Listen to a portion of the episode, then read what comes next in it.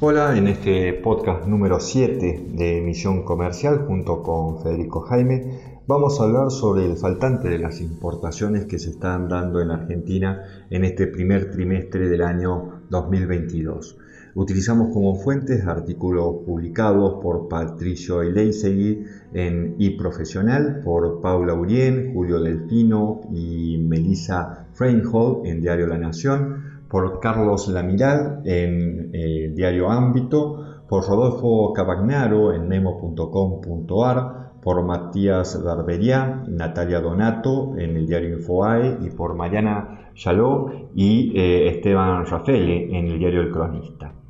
Las restricciones a las importaciones impuestas por el Banco Central están causando problemas en la oferta de diversos productos y las cadenas productivas eh, de las industrias. Desde la Cámara de Importadores de la República Argentina advierten que desde materiales de construcción hasta tractores, pasando por aspiradoras, tecnología y neumáticos, están siendo víctimas de las trabas al ingreso de productos fabricados en el exterior y remarcan que este tipo de medidas atentan directamente contra cualquier posibilidad de recuperación económica sólida. Desde la Cámara estiman que el 80% de las importaciones son materias primas, bienes intermedios y bienes de capital que tienen como destino final abastecer a las cadenas de producción local. Desde la CIRA también aseguran que obstaculizar las importaciones solo agrega incertidumbre e impacta negativamente en los planes de las empresas, la actividad económica y el empleo en la Argentina. Toda esta situación provoca que haya empresas que decidan judicializar el problema a través de medidas cautelares para obtener el permiso del Sistema Integral de Monitoreo de Importaciones, SIMI, y así proteger el negocio. Miguel Ponce, director del Centro de Estudios de Comercio Exterior del siglo XXI, explicó que un tercio de las importaciones que logró ingresar al país durante este año lo ha hecho bajo el amparo judicial. Desde la Cámara que nuclea a los importadores confirman este dato y agregan que hasta el momento y hasta el año y desde el año 2020 ya hay más de mil empresas que presentaron medidas cautelares.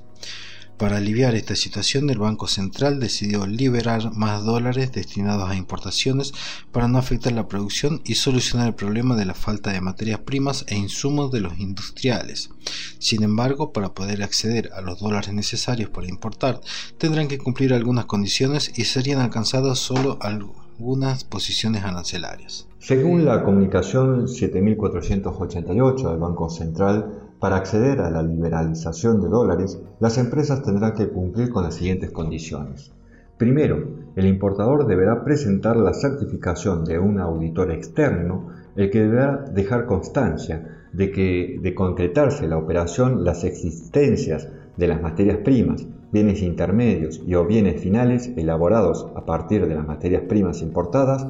no superan los niveles que se requieren para la actividad normal de la empresa. Básicamente, se deberá certificar que el destino de las importaciones no es acumular las cantidades importadas para aumentar el stock y cubrirse ante la devaluación del peso.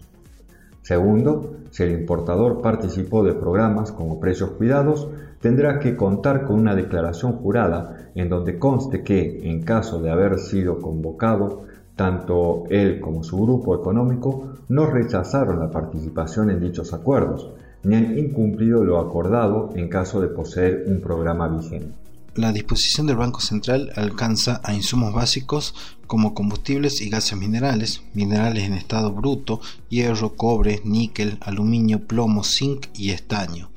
caucho, madera, carbón vegetal y corcho en bruto, y a insumos estandarizados para la industria nacional como polímeros en formas primarias requeridos para la industria de plástico, formas primarias de hierro y ferro, ferroaleaciones. También incluye las materias primas o insumos estandarizados para sectores sensibles, en el consumo masivo como café en grano, malta para la elaboración de cervezas, cacao y derivados utilizados para la elaboración de golosinas,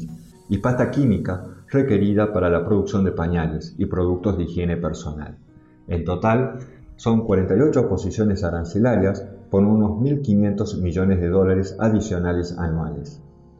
Es así que desde marzo las empresas obtienen eh, divisas por el sistema CINI-A para pagar hasta el 5% más que en el año 2021 o un 70% más que en el año 2020 y deben financiar a 180 días el resto, es decir, en el CIMI B. A estas se sumó la CIMI C para las nuevas 48 posiciones arancelarias. Ante esta situación, Marcelo Elizondo, presidente de la Cámara Internacional de Comercio en la Argentina, consideró, en teoría, lo que está haciendo el gobierno es responder al pedido de la industria con agilidad, pero en la práctica pone más requisitos, trámites y burocracias, y se pregunta, ¿qué es el nivel de actividad normal? Hay años en los que se importa más, otros en los que se importa menos, pero así todo, el gobierno pide que un auditor externo certifique que se están importando a niveles normales de producción en base a datos históricos. Y agregó, el comercio y la industria no pueden ser administrados por lo que un funcionario dice. Estos tienen que poder comprar y vender con libertad, tal como en cualquier otra parte del mundo. Retrucando esto, desde el Banco Central algunas fuentes replicaron que los reclamos eh, aducidos por los importadores, eh, en realidad eh, las mismas se encuentran en un nivel récord que en marzo se pagaron compras al exterior por 7.200 millones de dólares, un registro apenas menor al récord de agosto del año 2011, que fue por 7.671 millones de dólares. Los pagos treparon un 35% interanual, aunque esta cuenta no discrimina entre precio y cantidad.